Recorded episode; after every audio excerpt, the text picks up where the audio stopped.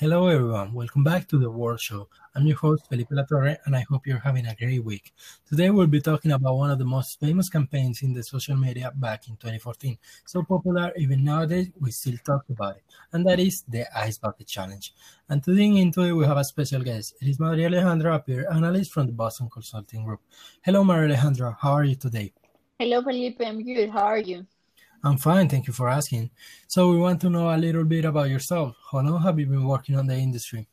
It's been a while. I work in the industry for around eight years now, but in the public relations area, I worked for three years. Oh, that's great. So I suppose you already know about the Ice Bucket Challenge campaign that we saw all over the internet. What do you think about this campaign from your background? Absolutely. I worked closely on analyzing it. I think the initial intention was to raise awareness of the ALS disease and to gather donations for the research. But the way it grew, it was amazing. It was a natural growth, the way the people involved. It has a unique mix to it. So, you agree the Ice Bucket Challenge was a successful campaign? How do you think this all happened? Yes, without a doubt, especially because if you think about it, they reached their goal.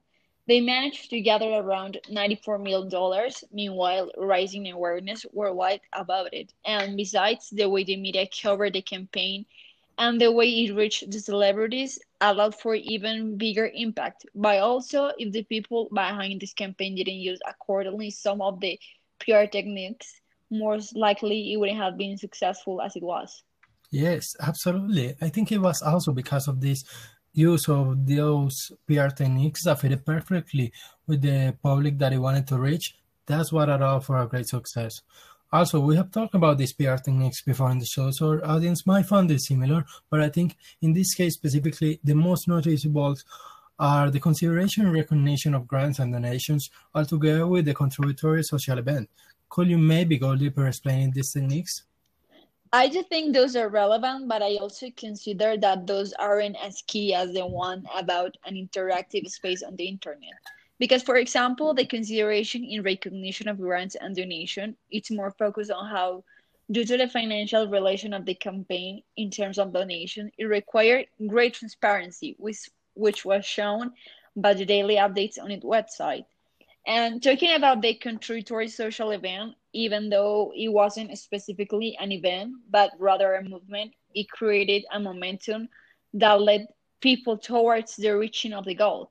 But as I said, uh, those might be great and important aspects, but the fact about how they reach the masses through the internet and the use of social media as a tool to divulge the knowledge to raise awareness about the ALS and the research goal. It was, after all, the key aspect that allowed this campaign to be so successful and to reach the masses the way it did.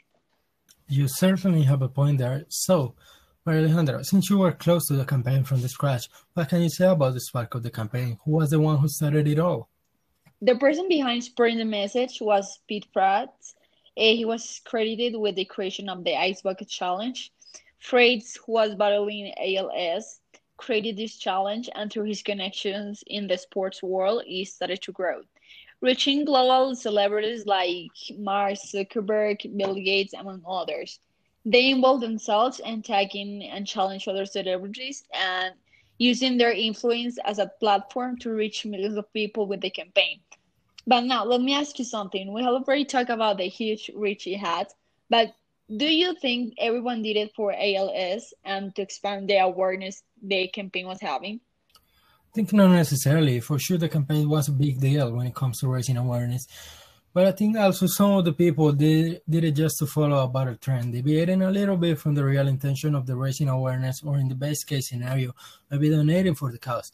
But eventually, all of these shared videos contributed to the campaign, making it more visible and allowing it to grow even further. But I think at the end, I'm just glad this campaign has helped so much in the research of ALS. Totally. At the end of the day, the most important thing is that it did raise awareness and they managed to gather so much for the research. Absolutely. And well, sorry, but that's all the time we have for today. Thank you very much, Maria Alejandra, for accompanying us today and talking about this campaign with us. Thank you for having me over. It's always fun to talk about these things with you. Okay, and I'll see you guys next Tuesday with another episode of The World Show.